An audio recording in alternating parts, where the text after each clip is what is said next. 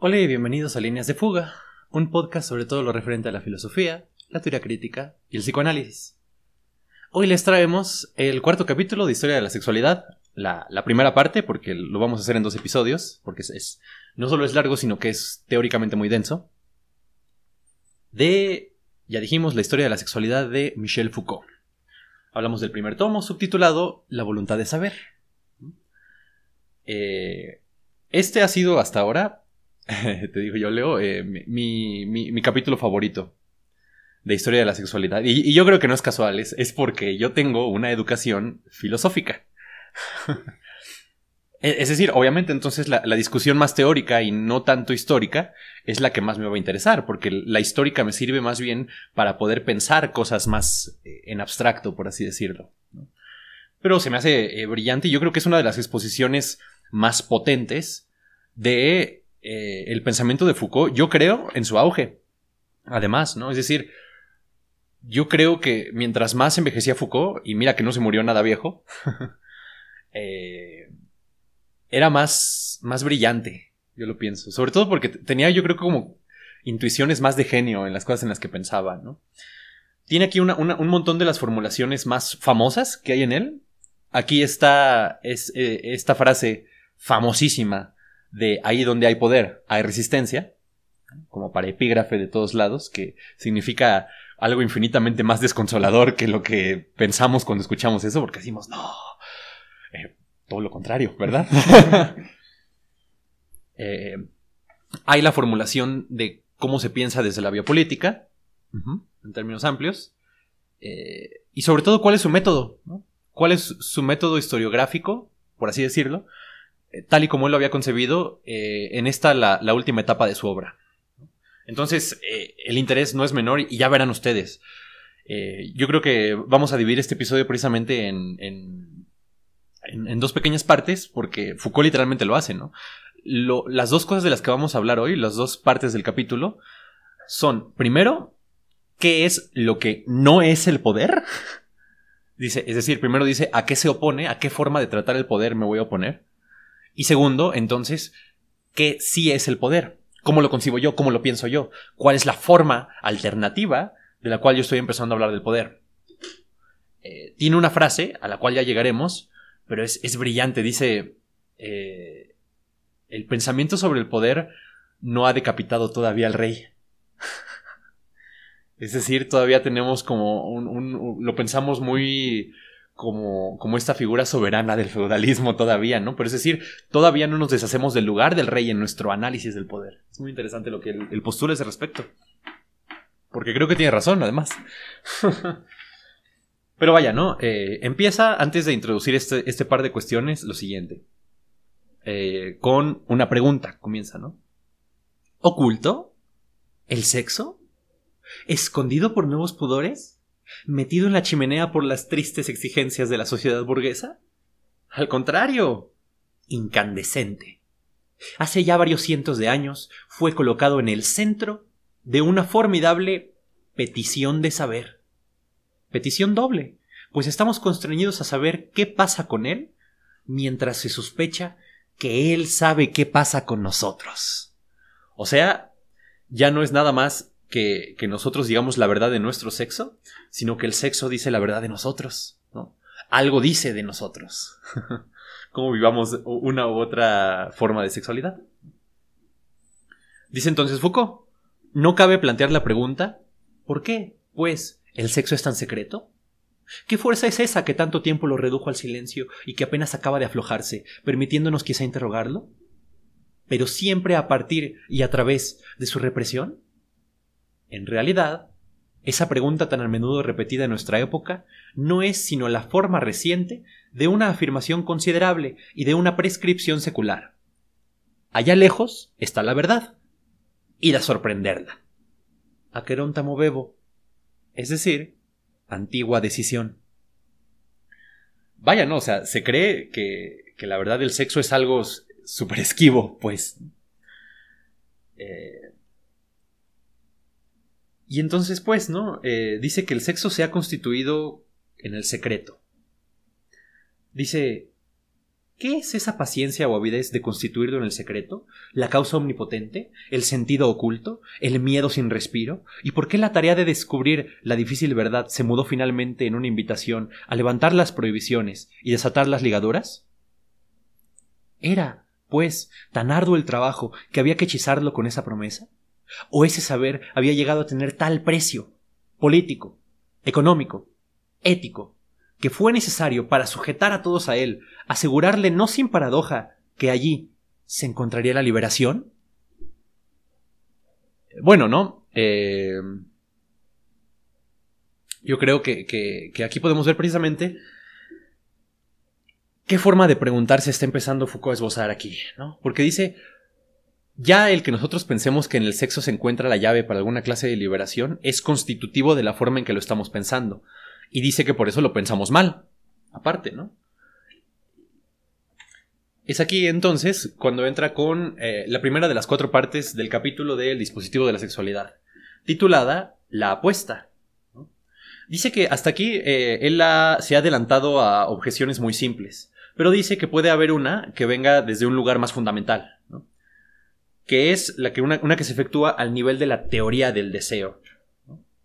Dice, eh, no habría que imaginar que el deseo está reprimido por la buena razón de que la ley es constitutiva del deseo y de la carencia que lo instaura.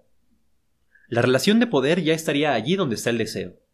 Ilusorio, pues, denunciarla en una represión que se ejercería a posteriori, pero también vanidoso partir a la busca de un deseo al margen del poder.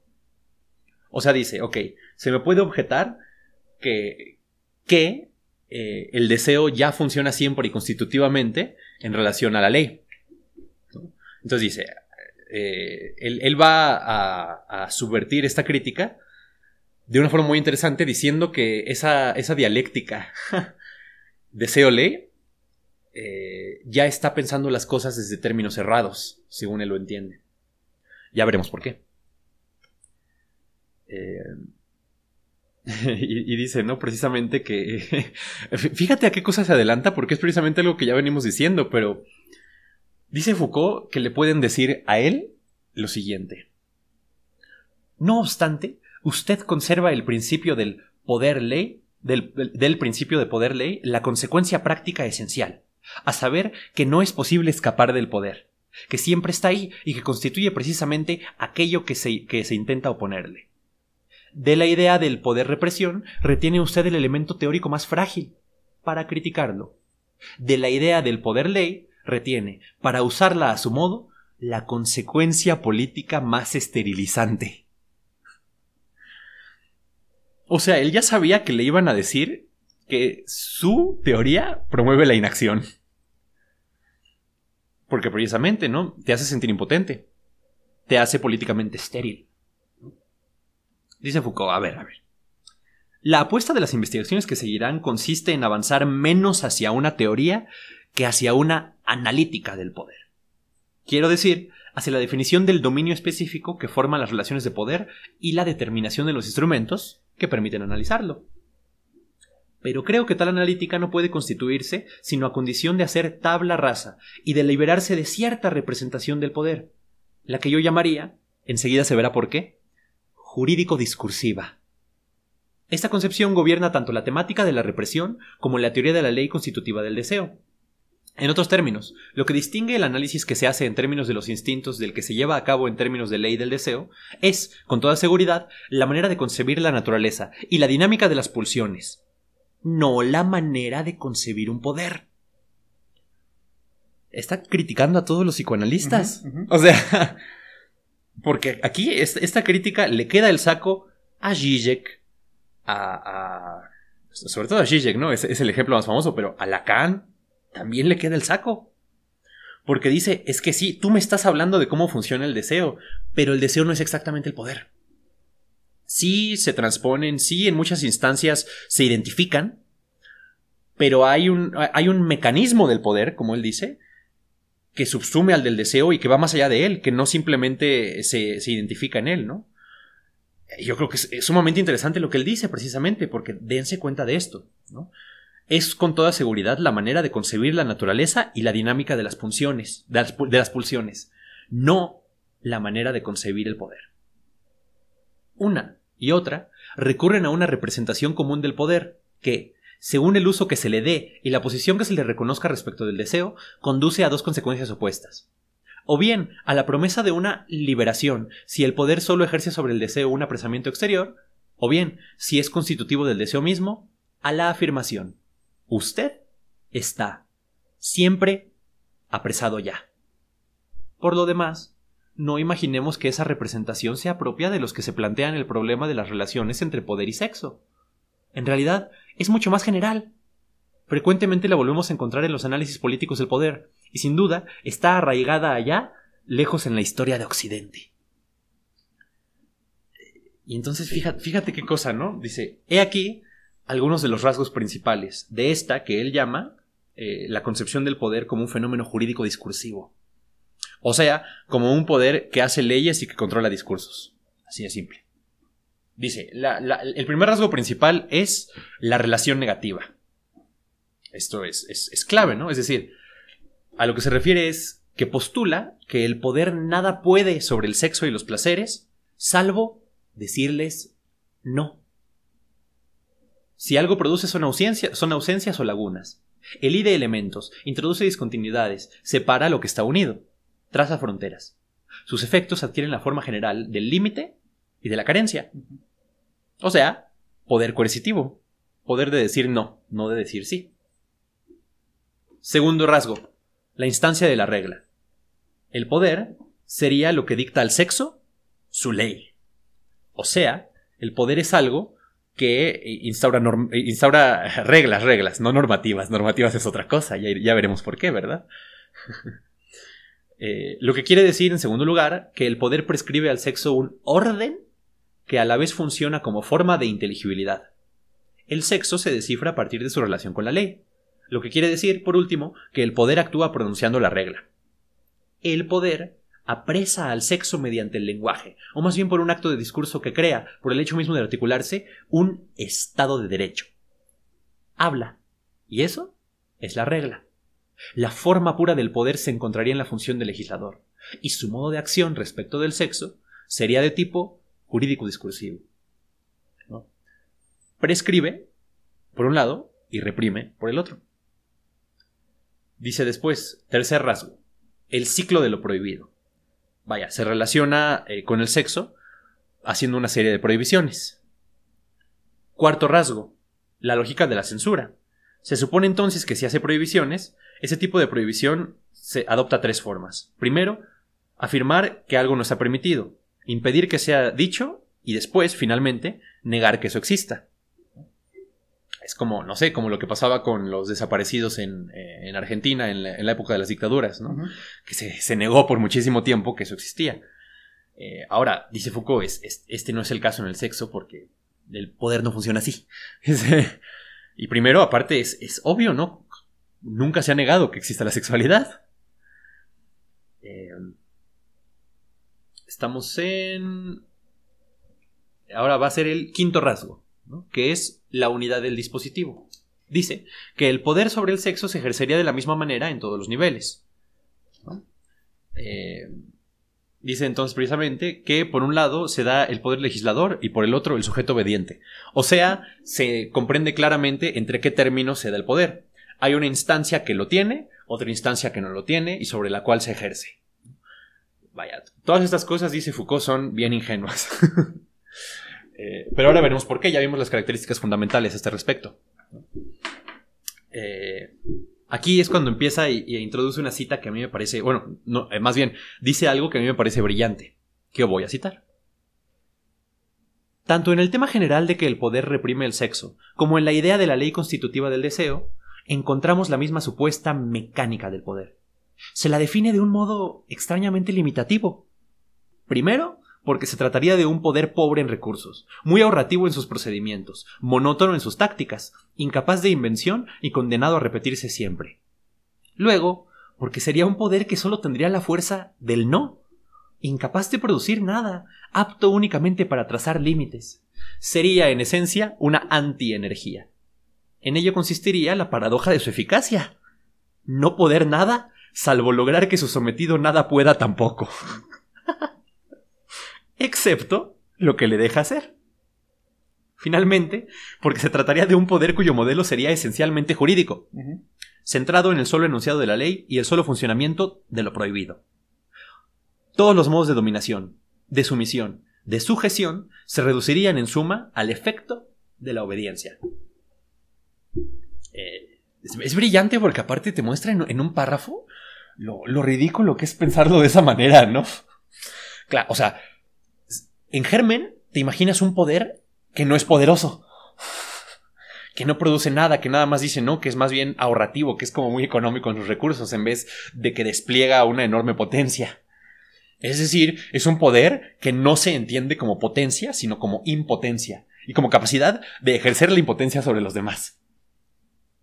O sea, ¿qué es eso? ¿Qué cosa? Que eso, eso es una contradicción. Yo te voy a decir, yo creo que esto lo saca de Nietzsche, ¿eh? en específico de la genealogía de la moral, porque él no lo dice así. Pero, eh, realmente, o sea, lo que describe aquí Foucault, esta forma de imaginar el poder, dice Nietzsche, es la forma en la que los esclavos se imaginan al poder. Es la forma en la que los que están en una posición de sujeción se imaginan que, que, opera el poder. Creen que realmente es así. Lo, pintan de esa manera, se, se dice en esa narrativa, porque entonces pueden sostener una serie de creencias, de voluntades específicas. Y fíjate entonces qué es lo que termina por, ocurrir. Yo creo que lo que propone Foucault está más parecido precisamente a lo que dice Nietzsche. Dice, eh, incluso la, Incluso los subalternos, dice Nietzsche, hay una voluntad de poder. Pero precisamente no es una voluntad simplemente sojuzgada. Más bien, es una fuerza que ha devenido reactiva en vez de activa. Pero dice, la fuerza activa siempre es primaria en relación a las fuerzas reactivas. Lo que quiere decir que las fuerzas reactivas no son nada más que fuerzas activas cooptadas. O sea, es al revés, dice, ¿no? Lo que hay es una. Hay, un exceso de poder, hay una proliferación del poder, dice Nietzsche. Y solo eh, por medio más bien de una ofuscación se puede pensar que, hay un poder, por ejemplo, que se da entre dos términos. Esto que Foucault llama precisamente la imagen legislativa del poder. Pero dice, no se trata de la ley, se trata de las voluntades subyacentes. O sea, es muy de realismo político lo que ellos dicen. En efecto. Y, me encanta lo que dice todavía Foucault. ¿Por qué se acepta tan fácilmente esta concepción jurídica del poder y por consiguiente la eliminación de todo lo que podría constituir su eficacia productiva? ¿Su riqueza estratégica? ¿Su positividad?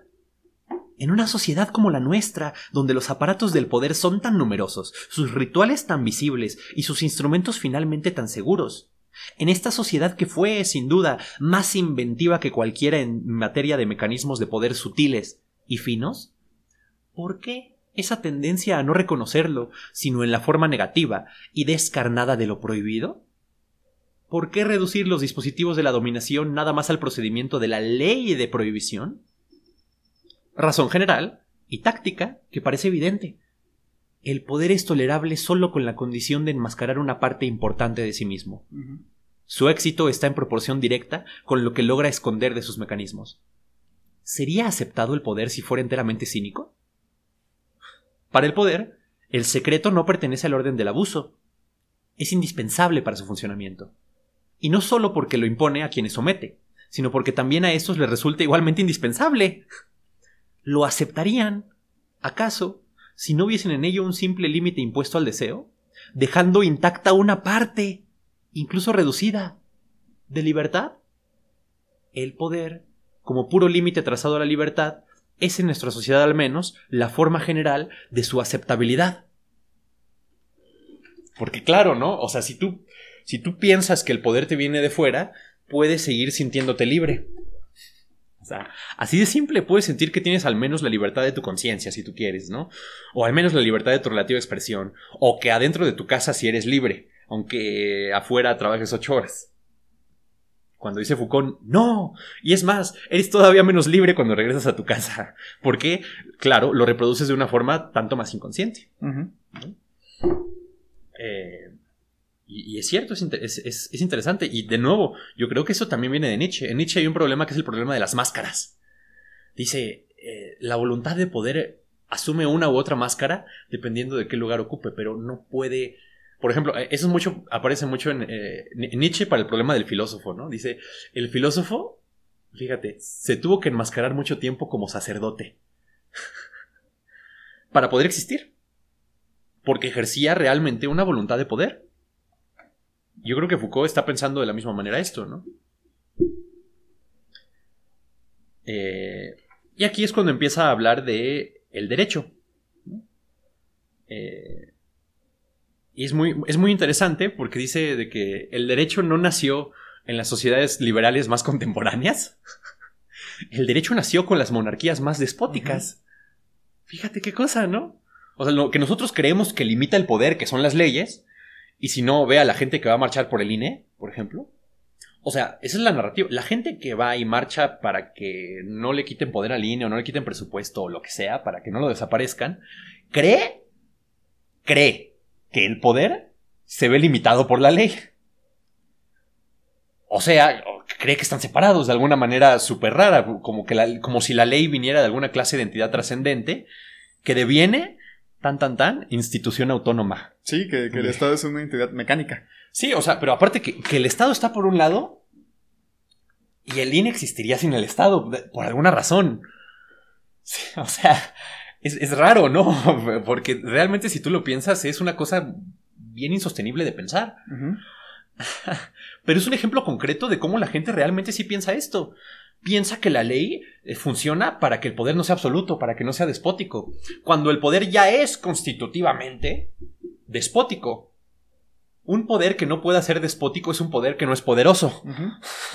y, y, de hecho, tienes razón, históricamente tienes razón, o sea, tú piensas es, esta noción viene así como de, de, la Declaración de Universal de los Derechos Humanos de la Revolución Francesa.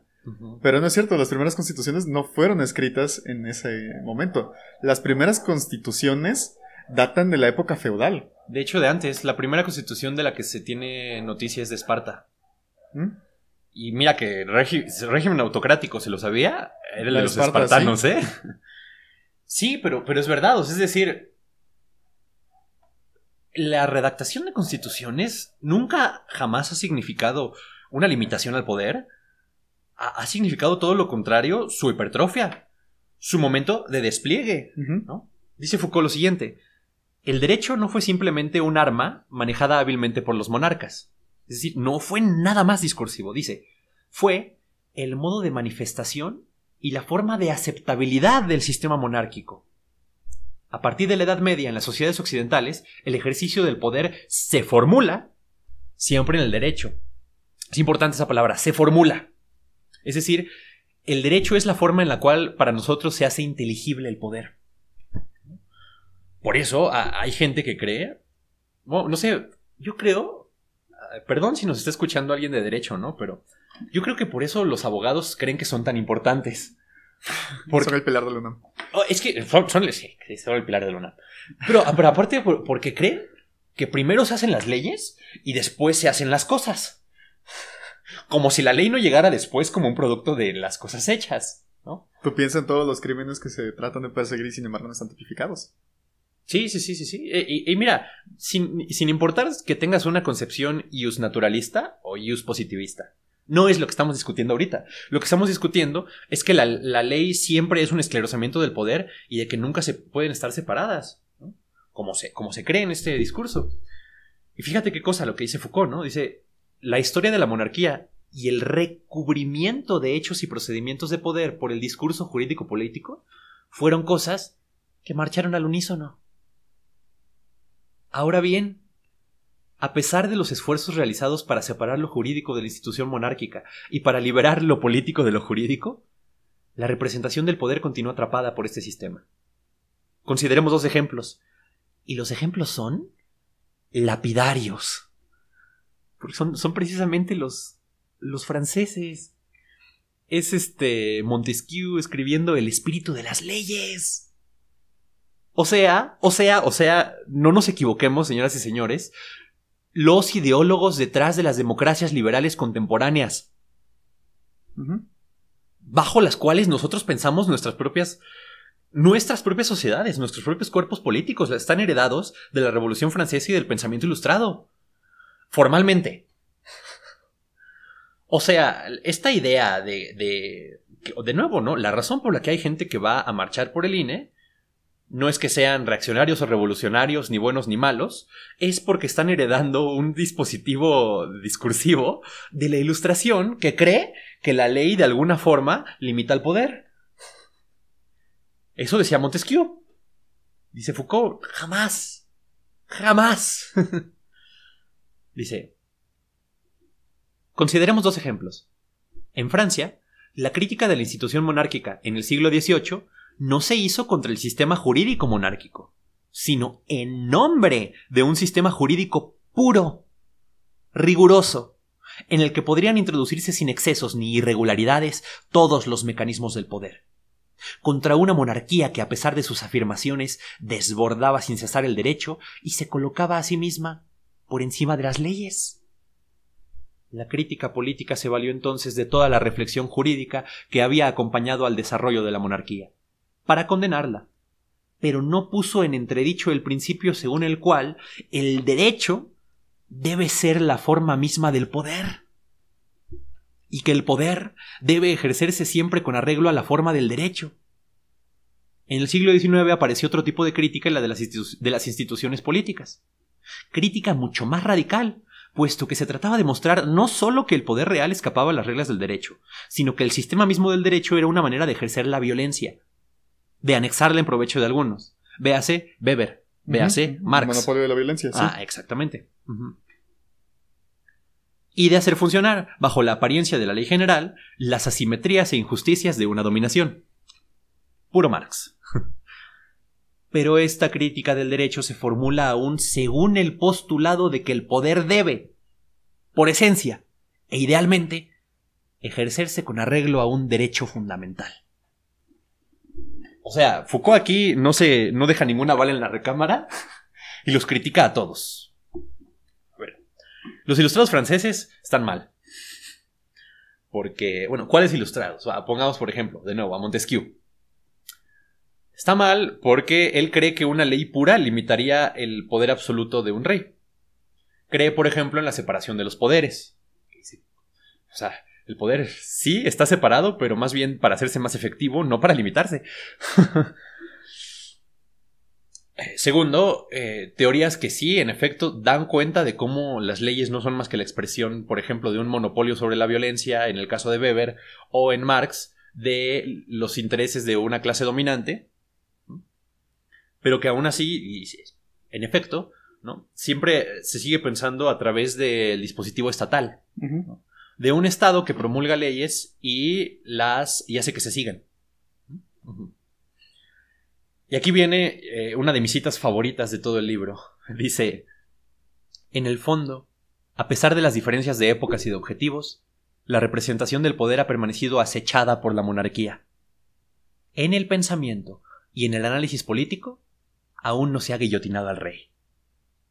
De ahí la importancia que todavía se otorga en la teoría del poder al problema del derecho y de la violencia, de la ley y la ilegalidad, de la voluntad y de la libertad, y sobre todo del Estado y la soberanía, incluso si ésta es interrogada en un ser colectivo y no más en la persona del soberano. Pensar el poder a partir de estos problemas equivale a pensarlos a partir de una forma histórica muy particular de nuestras sociedades. La monarquía jurídica es brillante. Porque e, esa cita es como, es como para ponerla en un, en así, en un cojín de esos bordados, ¿no? Así en el pensamiento y en el análisis político aún no se ha guillotinado al rey. Pero claro, es cierto.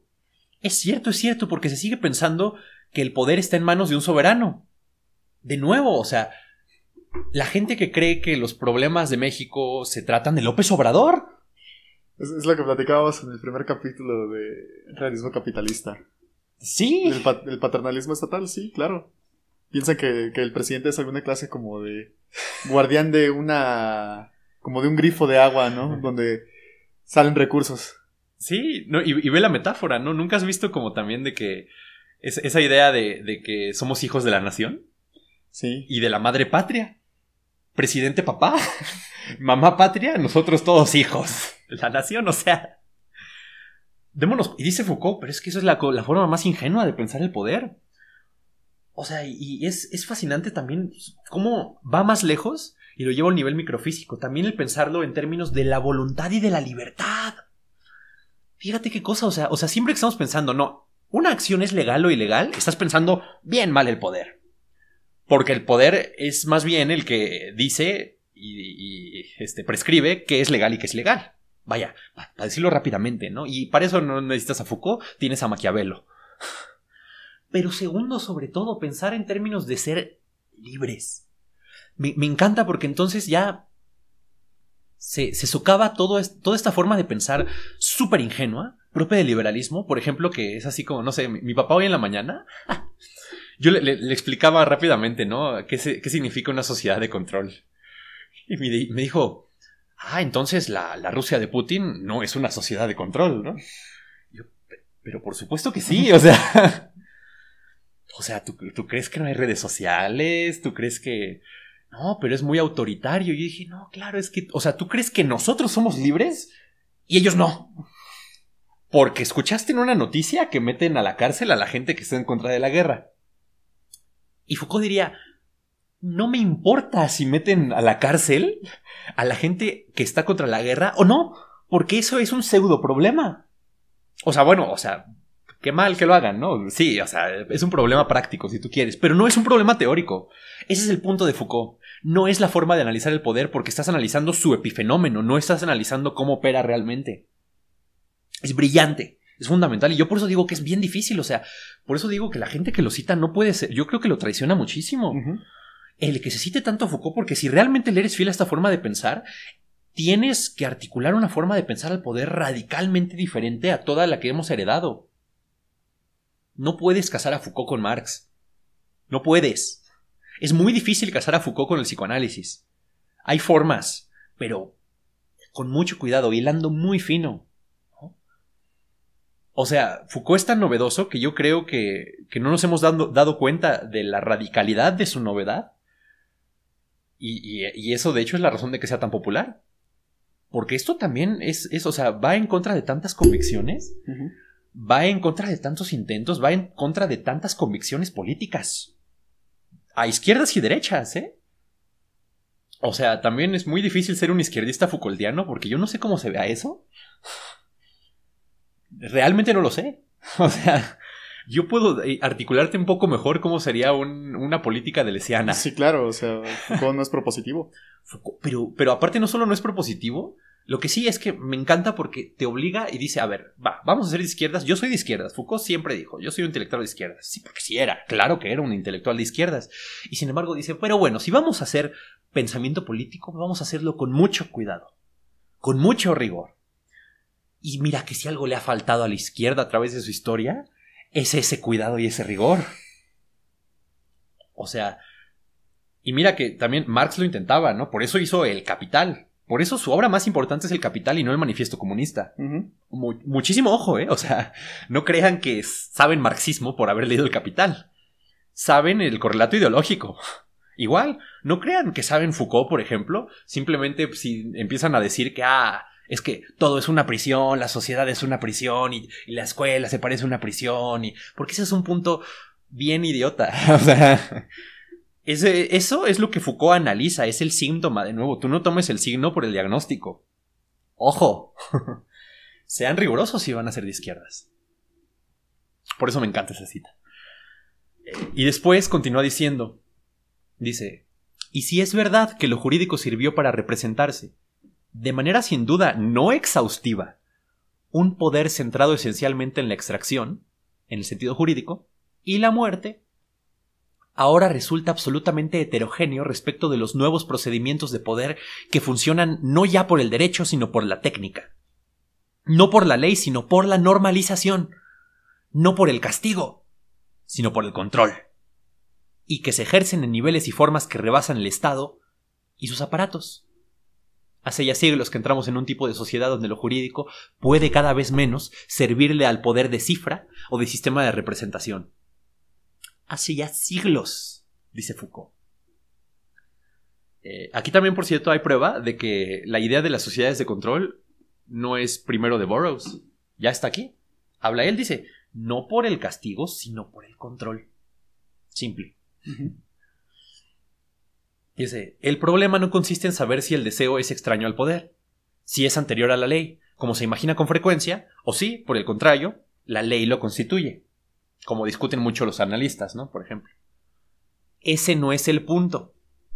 Sea el deseo esto o aquello, de todos modos se continúa concibiéndolo en relación con un poder siempre jurídico y discursivo, un poder cuyo punto central es la enunciación de la ley.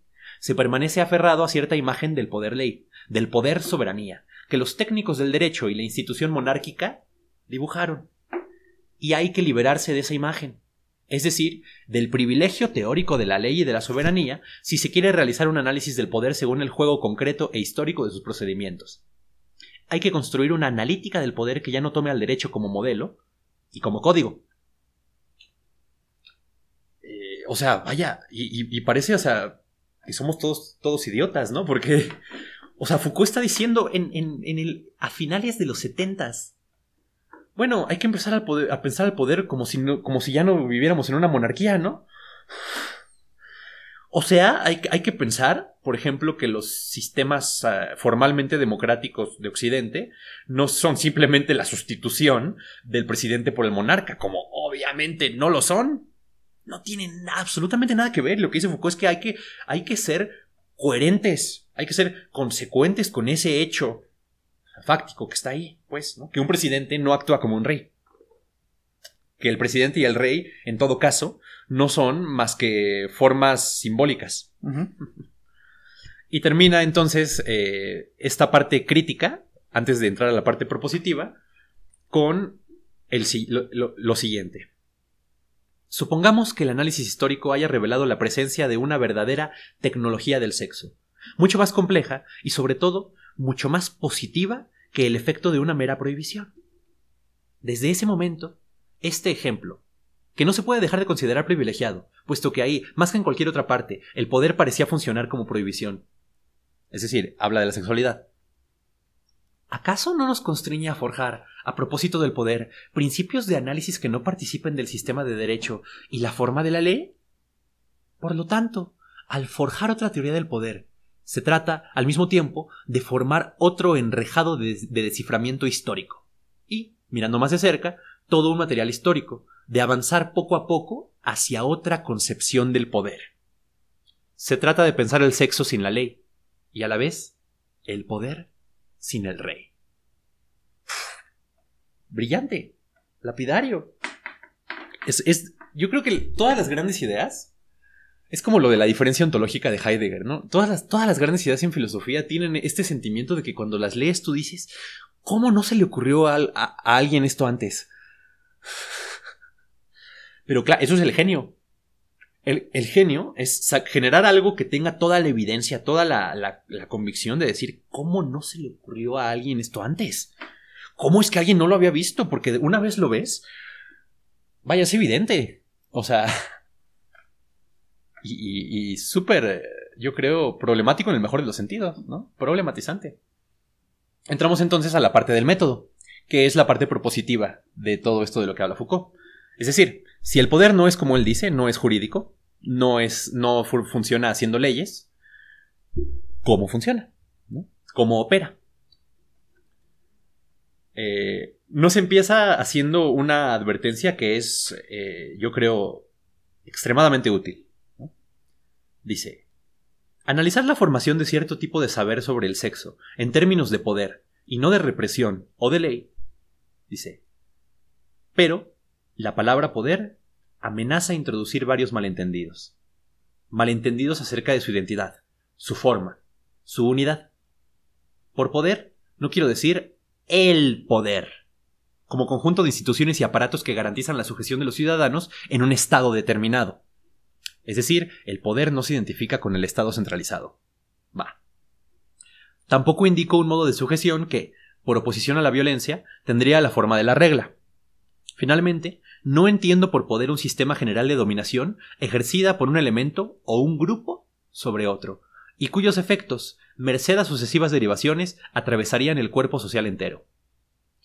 El análisis en términos de poder no debe postular, como datos iniciales, la soberanía del Estado, la forma de la ley o la unidad global de una dominación.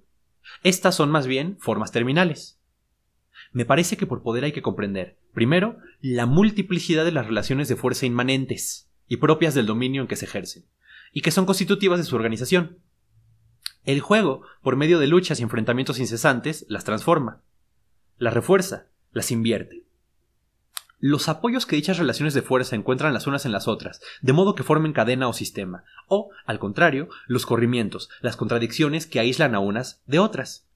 Las estrategias, por último, que las tornan efectivas, y cuyo dibujo general o cristalización institucional toma forma en los aparatos estatales, en la formulación de la ley, en las hegemonías sociales.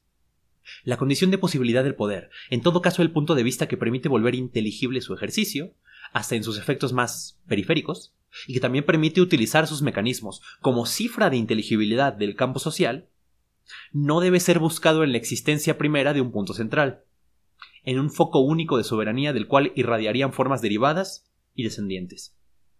Son los pedestales móviles de las relaciones de fuerzas los que sin cesar inducen, por su desigualdad, estados de, estados de poder, pero siempre locales e inestables. Omnipresencia del poder no porque tenga el privilegio de reagruparlo todo bajo su invencible unidad, sino porque se está produciendo a cada instante, en todos los puntos, o más bien en toda relación de un punto con otro. yo creo que es una forma genial de matizarlo esa, ¿no? El poder está en todas partes. No es que lo englobe todo, sino que viene de todas partes. Y el poder, en lo que tiene de permanente, de permanente, de repetitivo, de inerte, de autorreproductor, no es más que el efecto de conjunto que se dibuja a partir de todas esas movilidades. ¿no? Eh, yo, creo que para pensar esto pueden pensar lo que pasa con una molécula, ¿no? ¿Cuál es el nivel molar? ¿Cuál es el nivel molecular? A nivel molar, precisamente, lo que se da es el efecto de conjunto de todas las relaciones moleculares entre, por ejemplo, moléculas con distintos electrones que se prestan eh, valencias. Se prestan electrones eh, en sus valencias, valga. Eh,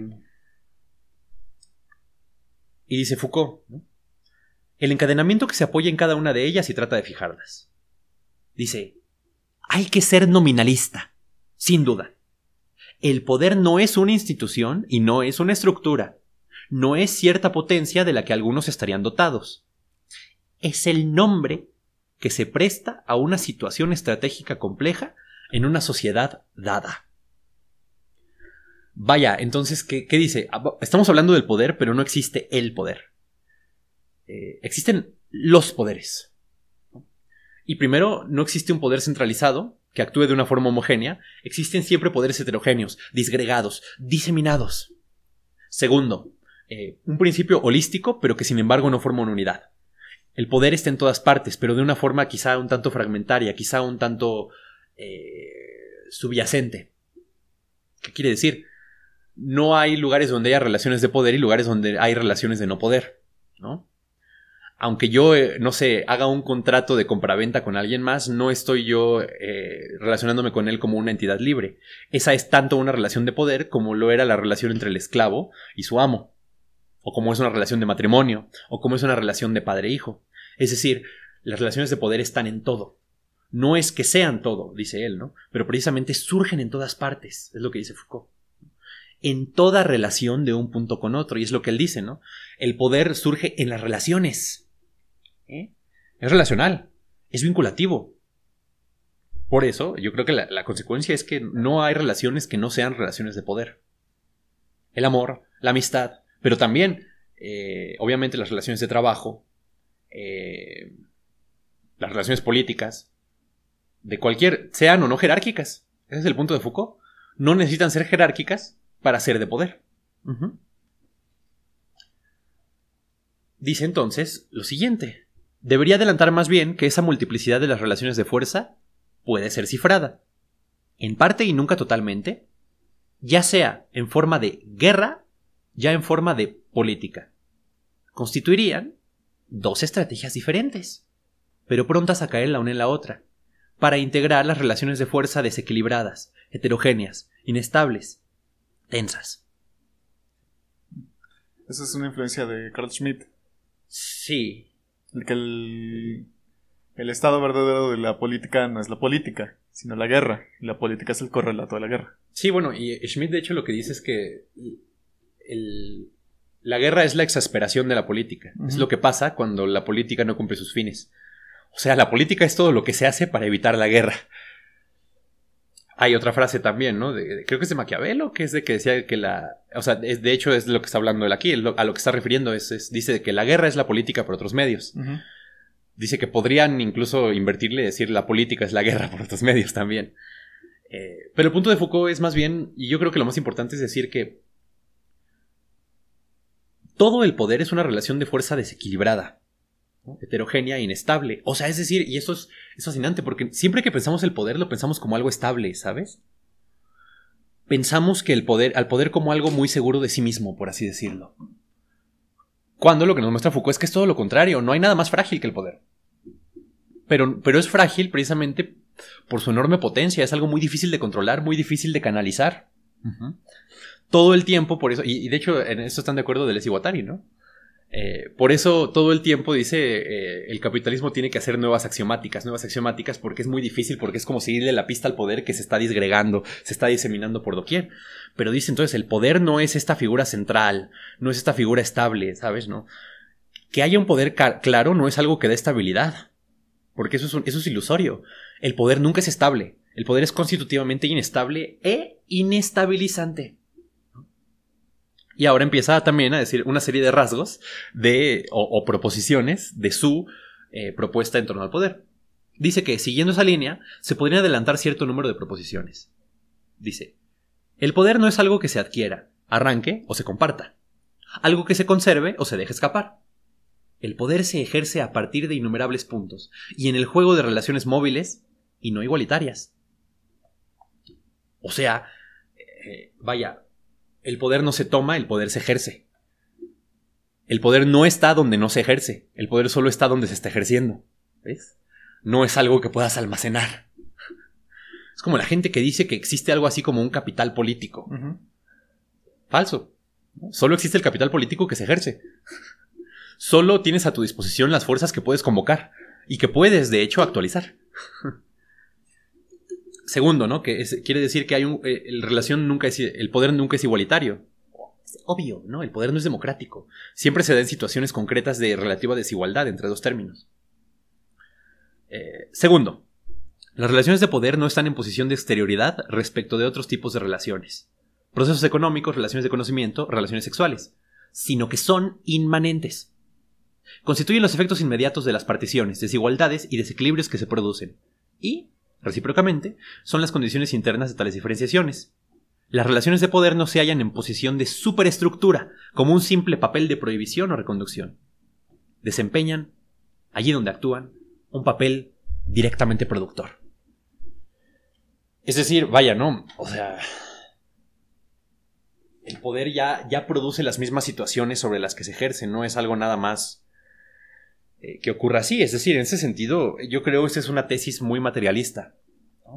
¿no? es que se ejerza el poder sobre las relaciones sexuales, es que las relaciones sexuales ya están siempre indisolublemente ligadas al poder y están vinculadas a este. Igual, no es que haya una, por ejemplo, una relación pedagógica pura en la que de repente de una forma insidiosa venga el poder de fuera a meter sus garras y arruinarlo. Ya la relación pedagógica es poder no de forma inmediata, no se identifica, pero que de nuevo es lo que a eso se refiere la idea de inmanencia. Por si es que es un término difícil, es muy filosófico, ¿no? Pero para los que nos escuchen, a eso se refiere con decir que las relaciones de poder son inmanentes. No vienen de fuera, sino que están ya ahí siempre, porque son constitutivas de, ese acto mismo. Son inherentes, por así decirlo. Eh, tercer punto, que el poder viene de abajo, es decir, que no hay en el principio de las relaciones de poder y como matriz general una oposición binaria y global entre dominadores y dominados. Pues esto tira lo que un Es Mon- la- tira, tira la narrativa de la izquierda contemporánea. Sí, no, pero aparte tira la narrativa de todo. Todos. O sea, porque. Y qué triste que tengamos que pensarlo de esta manera para poder resistir, ¿no? Qué triste que para ser de izquierda tenga que pensar que hay capitalistas malos. Que el malo es Elon Musk, no el capital. y así muchas cosas, ¿no? Qué triste que para ser feminista tenga que pensar que los malos son los machitos. Y de nuevo, esto, y a ver, esto es algo que dice Foucault, ¿no? También la idea del capitalismo como estructura no, no vale, ¿eh? Porque no es una estructura del poder. También la idea del patriarcado como estructura también dice no es útil. Dice Foucault, dice Foucault. Porque, de nuevo, el poder no está centralizado. ¿Qué- ¿Dónde está? Hay que pensarlo más bien desde, por ejemplo, la, serie como de la microfísica del poder, diría él, ¿no? Precisamente de, una serie de instancias particulares a partir de las, cual, de las cuales puedes empezar a operar y hacer un análisis. Pero es muy difícil, o sea, yo, yo sigo sin saber, es que cómo resistes esto, ese, ese es el problema. O sea, sí, me lo tiras todo y yo te creo que me lo tiras, ¿sabes qué? Lo asumo. Pero ¿qué hago? Es lo difícil de Foucault, ¿no? Dice, más bien hay que suponer que las relaciones de fuerza múltiples que se forman y actúan en los aparatos de producción, las familias, los grupos restringidos y las instituciones, sirven de soporte a amplios efectos de decisión que recorren el conjunto del cuerpo social. Estos forman entonces una línea de fuerza general que atraviesa los enfrentamientos locales y los vincula. De rechazo, por supuesto. Estos últimos proceden sobre aquellos a redistribuciones, alineamientos, homogenizaciones, arreglos de serie, establecimientos de convergencia. Las grandes dominaciones son los efectos hegemónicos sostenidos continuamente por la intensidad de todos esos enfrentamientos.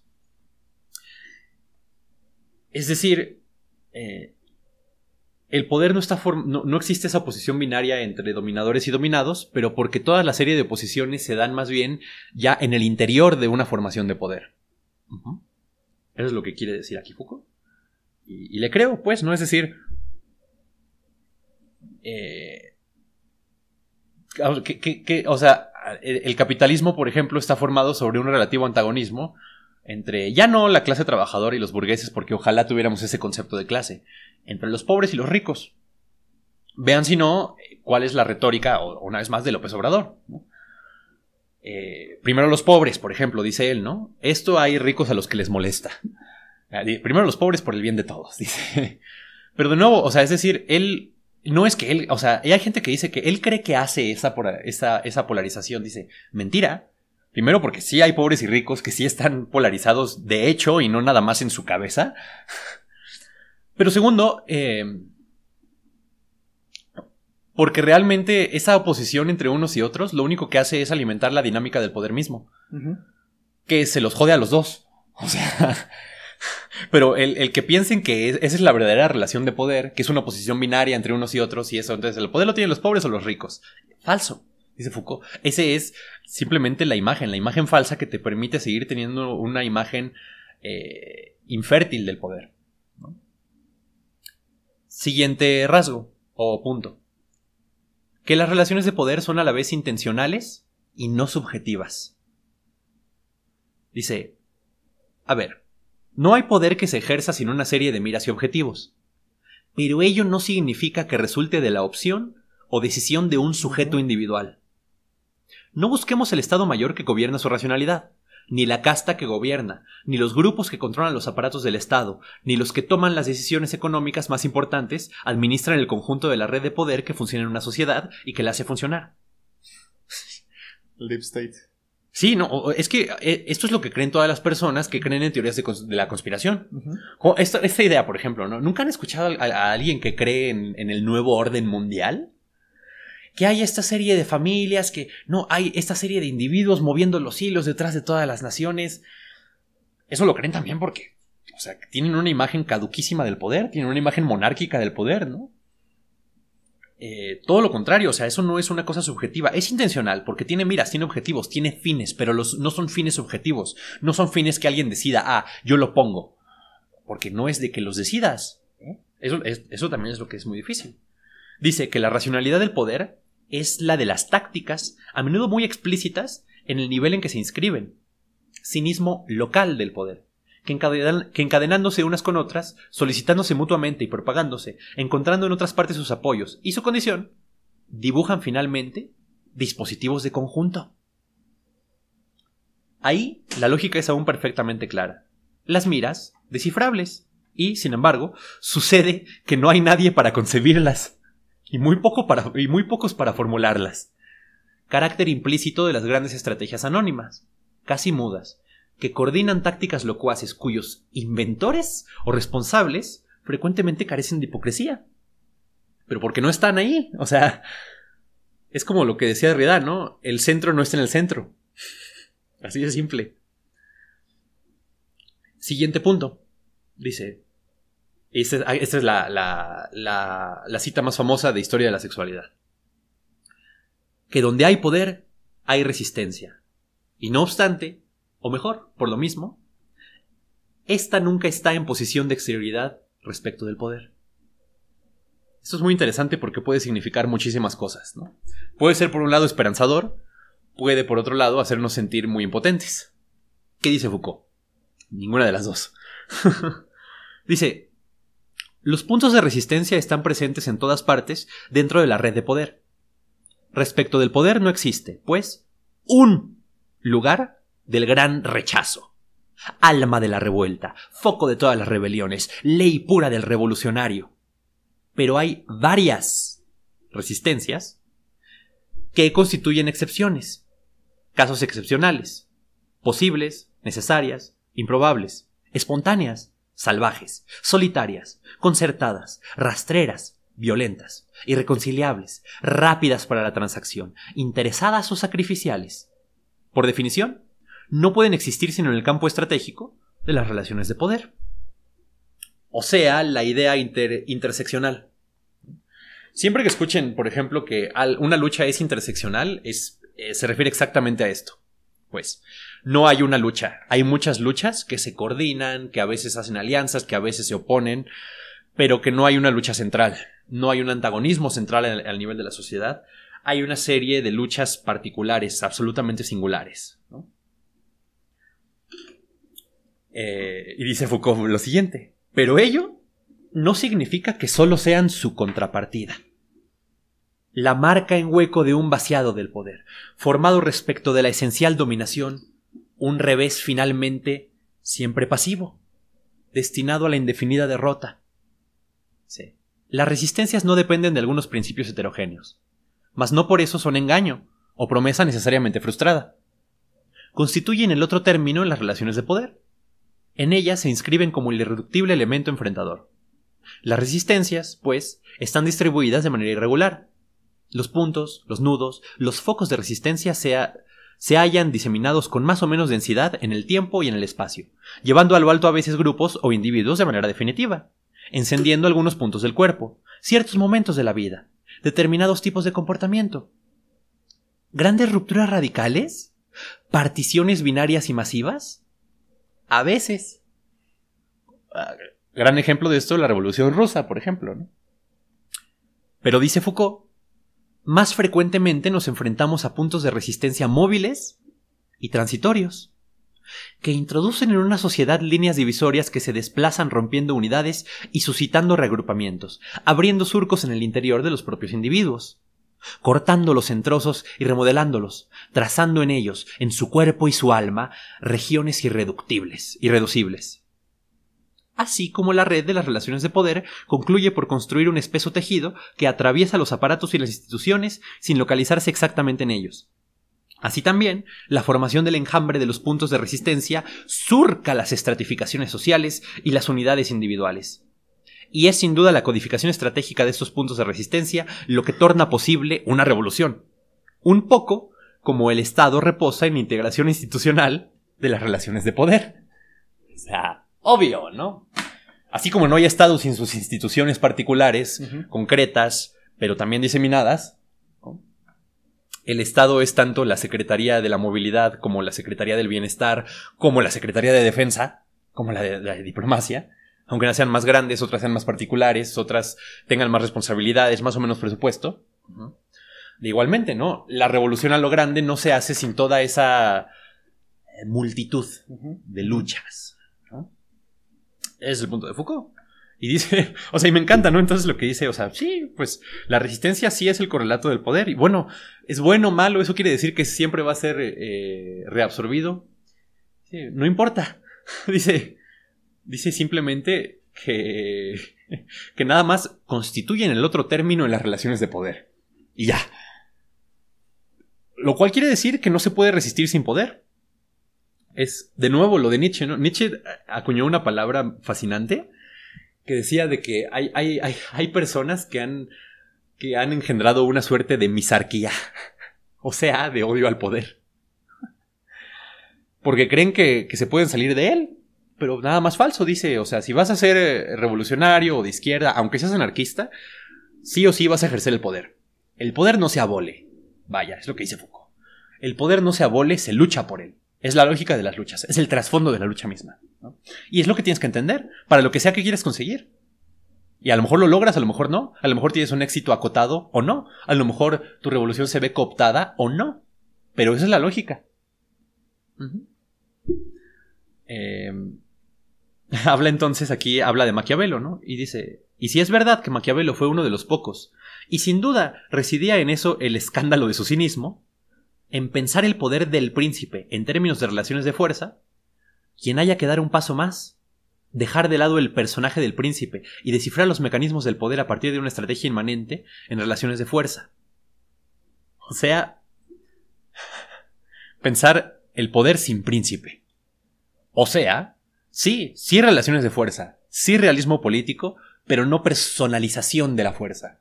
La fuerza no está en una persona ni en un sujeto, ni codificada en un solo lugar, está siempre moviéndose, es móvil, es aérea, es pluralista de cierta manera. Eh, y bueno, ¿no? Eh, aquí se, empieza a hacer una serie de preguntas, pero básicamente lo, que dice Foucault es, es eh, vaya, hablo de algunas de las preguntas que se hacen, ¿no? Porque son una serie de muchas. Dice, ¿cuáles son las relaciones de poder? ¿Las más inmediatas? Las más locales, que están actuando? ¿Cómo tornan posibles esas especies de discursos? E, inversamente, ¿cómo esos discursos les sirven de soporte? ¿Cómo se ve modificado el juego de esas relaciones de poder en virtud de su ejercicio mismo? Refuerzo de ciertos términos, debilitamiento de otros, efectos de resistencia, contracargas. De tal suerte que no ha habido, dado de una vez por todas, un tipo estable de sujeción? ¿Cómo se entrelazan unas con otras las, relaciones de poder? Según la lógica de una estrategia global que retrospectivamente adquiere el aspecto de una política unitaria y voluntarista del sexo? Dice entonces, ¿no? Eh, hay que pensar al poder a través de toda la serie quizá de violencias infinitesimales que se ejercen sobre el sexo. Lo que conduce a plantear previamente cuatro reglas. Dice, no son imperativos metodológicos, pero son prescripciones de prudencia, él le llama. O sea, de nuevo, no hay que ser ingenuos. Primera regla, es la regla de inmanencia. Dice Foucault, no hay que considerar que existe determinado dominio de la sexualidad que depende por derecho de un conocimiento científico desinteresado y libre. No existe, no se puede articular. Pero sobre el cual las exigencias del poder, económicas o ideológicas, hicieron pesar mecanismos de prohibición. Si la sexualidad se constituyó como dominio por conocer, tal cosa sucedió a partir de relaciones de poder que la instituyeron como objeto posible. O sea, no hay una sexualidad inteligible más allá del discurso. No existe. Siempre está eh, mediada por, por esa discursividad. Regla 2. No buscar quién posee el poder en el orden de la sexualidad. Los hombres, los adultos, los padres, los médicos ¿Y a quién le falta? Las mujeres, los adolescentes, los niños, los enfermos. Ni quién tiene el derecho de saber y quién está mantenido por la fuerza en la ignorancia. Sino buscar, más bien, el esquema de las modificaciones que las relaciones de fuerza por su propio juego implican. Las distribuciones de poder o las apropiaciones de saber nunca representan otra cosa que cortes instantáneos de ciertos procesos ya de refuerzo acumulado del elemento más fuerte, ya de inversión de la relación, ya de crecimiento simultáneo de ambos términos. O sea, son como, son como una fotografía, dice. Decir que el hombre domina a la mujer o que los padres dominan a los hijos, o, bueno, a, a los adolescentes y a los niños, es tomar una instantánea. que siempre es móvil, pues, ¿no? Es decir, la misma relación de poder se puede ejercer de un término a otro o de una forma más o menos relajada, y sin embargo no por eso se ejerce menos. O sea, por eso las feministas tienen razón cuando dicen que no por ser formalmente más libres, eh, deja de haber patriarcado, pues. Porque no se trata de eso, y en eso tienen toda la razón, cuando lo dicen, ¿verdad? Eh, y vaya, eh, regla 3. Él le llama regla del doble condicionamiento. Sí. Ningún foco local, ningún esquema de transformación podría funcionar sin inscribirse al fin y al cabo por una serie de encadenamientos sucesivos en una estrategia de conjunto. Inversamente, ninguna estrategia podría asegurar efectos globales si no se apoyara en relaciones precisas y tenues que le sirven, sino de aplicación y consecuencia, sí de soporte y punto de anclaje. De unas a otras, ninguna discontinuidad como en dos niveles diferentes. Pero tampoco homogeneidad. Más bien, hay que pensar en el doble condicionamiento de una estrategia por la especificidad de las tácticas posibles y de las tácticas por la envoltura estratégica que las hace funcionar. Así, en la familia, el padre no es el representante del soberano o del Estado. Y estos no son proyecciones del padre en otra escala. La familia no reproduce la sociedad, y ésta a su vez no la imita pero el dispositivo familiar, precisamente en lo que tenía de insular y de heteromorfo respecto de los demás mecanismos de poder, sirvió de soporte a las grandes maniobras para el control maltusiano de la natalidad, para las incitaciones poblacionistas, para la medicalización del sexo y la psiquiatrización de sus formas no genitales. O sea, no se puede hacer la crítica a partir de una sola de las instancias, ni al revés, no se puede hacer eh, hablar, por ejemplo, del poder en universal y mostrar cómo cada forma reproduce una cosa, cómo decir de que la familia es un pequeño estado. Eh, por eso, por ejemplo, eh, o de decir que el doctor es una figura del padre, o que tu jefe es algo así como un padre para el que trabajas. No. Esa es una, idea de traslación. Más bien funcionan en un doble condicionamiento. Las formas insulares como las formas más generales. Y finalmente, la cuarta regla es la siguiente. Dice, lo que se dice sobre el sexo no debe ser analizado como simple superficie de proyección de los mecanismos de poder. Una vez más, no es una superestructura. Más precisamente, no hay que imaginar un universo del discurso dividido entre el discurso aceptado y el discurso excluido, o entre el discurso dominante y el dominado, sino como una multiplicidad de elementos discursivos que pueden actuar en estrategias diferentes. Tal distribución es lo que hay que restituir, con lo que, acarrea de cosas dichas y cosas ocultas, de enunciaciones requeridas y prohibidas, con lo que supone de variantes y efectos diferentes según quien hable. Su posición de poder, el contexto institucional en que se haya colocado, con lo que trae, también, de desplazamientos y reutilizaciones de formas idénticas para objetivos opuestos. Los discursos, al igual que los silencios, no están de una vez por todas sometidas al poder o levantados contra él. Hay que admitir un juego complejo e inestable, donde el discurso puede a la vez ser instrumento y efecto de poder, pero también obstáculo, tope, punto de resistencia y de partida para una estrategia opuesta. El discurso transporta y produce poder. Lo refuerza, pero también lo mina. Lo expone, lo torna frágil y permite detenerlo. Del mismo modo, el silencio y el secreto abrigan el poder, anclan sus prohibiciones, pero también aflojan sus apresuramientos y negocian tolerancias más o menos oscuras. O sea, el, discurso es elemento que fomenta el poder, pero que también lo, socava. Es decir, la misma arma con la que te liberas eh, es con la que te sugestionan, en ese sentido. Eh, y si pensamos que el arma es el discurso. Dice Foucault por eso, polivalencia táctica de los discursos. Un discurso puede ser utilizado eh, de una u otra manera. Lo que quizá tuvo una importancia táctica subversiva en el pasado, hoy en día podría devenir reaccionario y sin embargo es un mismo discurso. Es decir, las cosas no, tienen una relación esencial a la causa que, eh, que defienden, sino que más bien ocupan precisamente una importancia táctica para formar una nueva relación de poder. De nuevo, es un fuerte realismo político en ese sentido. Pero lo pienso, eh, por ejemplo, en. No sé, piensa. Eh, en el discurso comunista, por ejemplo, ¿no?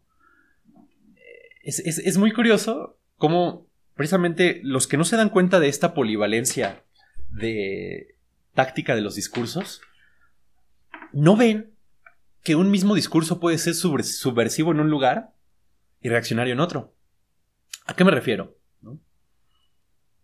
Si tú, por ejemplo, una vez eh, alguien que es un emigrante húngaro eh, que vino aquí a México, se casó con una mexicana, eh, él nació todavía, o sea, nunca lo vivió en conciencia, pero nació todavía antes de, de, la caída del comunismo, del bloque del Este, ¿no?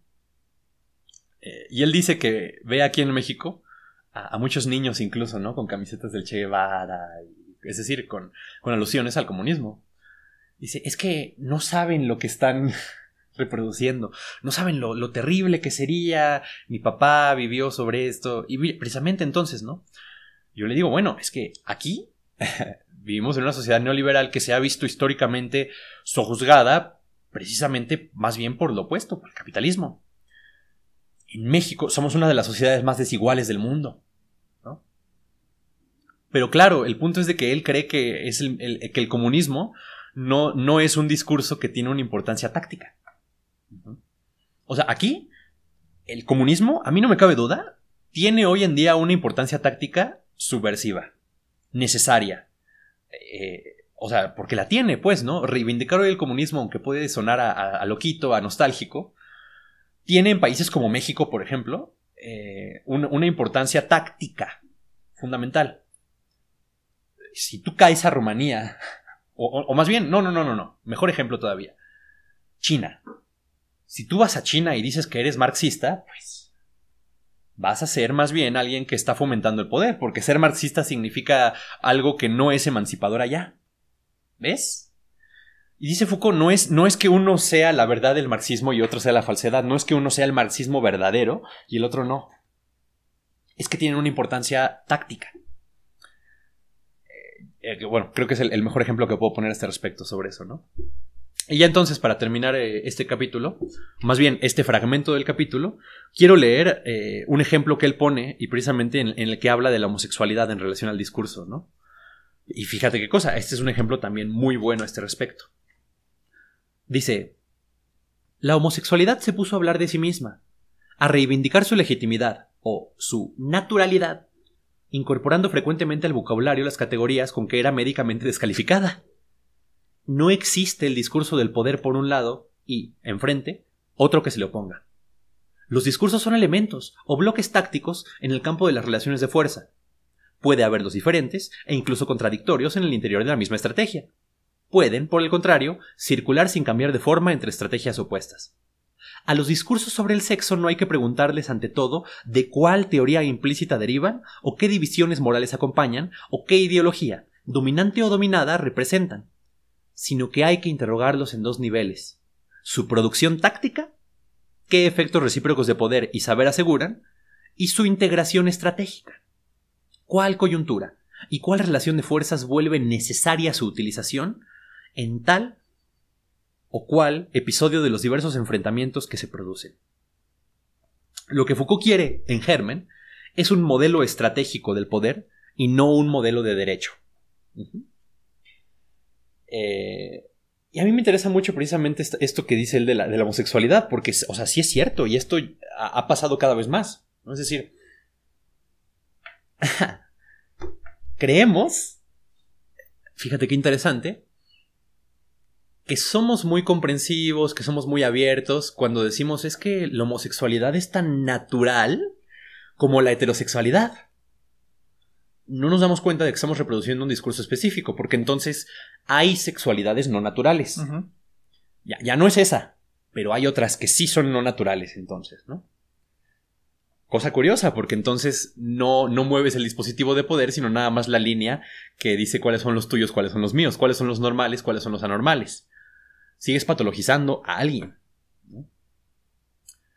Eh, y esa es, de nuevo la idea, ¿no? Es decir, eh, ¿qué importancia táctica tiene una y otra cosa? Porque sí es cierto también que hablar, que, decir que la homosexualidad es algo tan natural como la heterosexualidad, eh, o sea, sí tiene efectos fácticos, pues, ¿no? No es simplemente que sean ingenuos y que reproduzcan un poder, porque sí, sí sirve, pues, o sea, sí sirve que muchas personas piensen que la homosexualidad es natural a que piensen que no lo es, pero no sirve por la verdad a la que accede, porque, de nuevo, yo creo que los homosexuales más inteligentes, los grandes teóricos queer,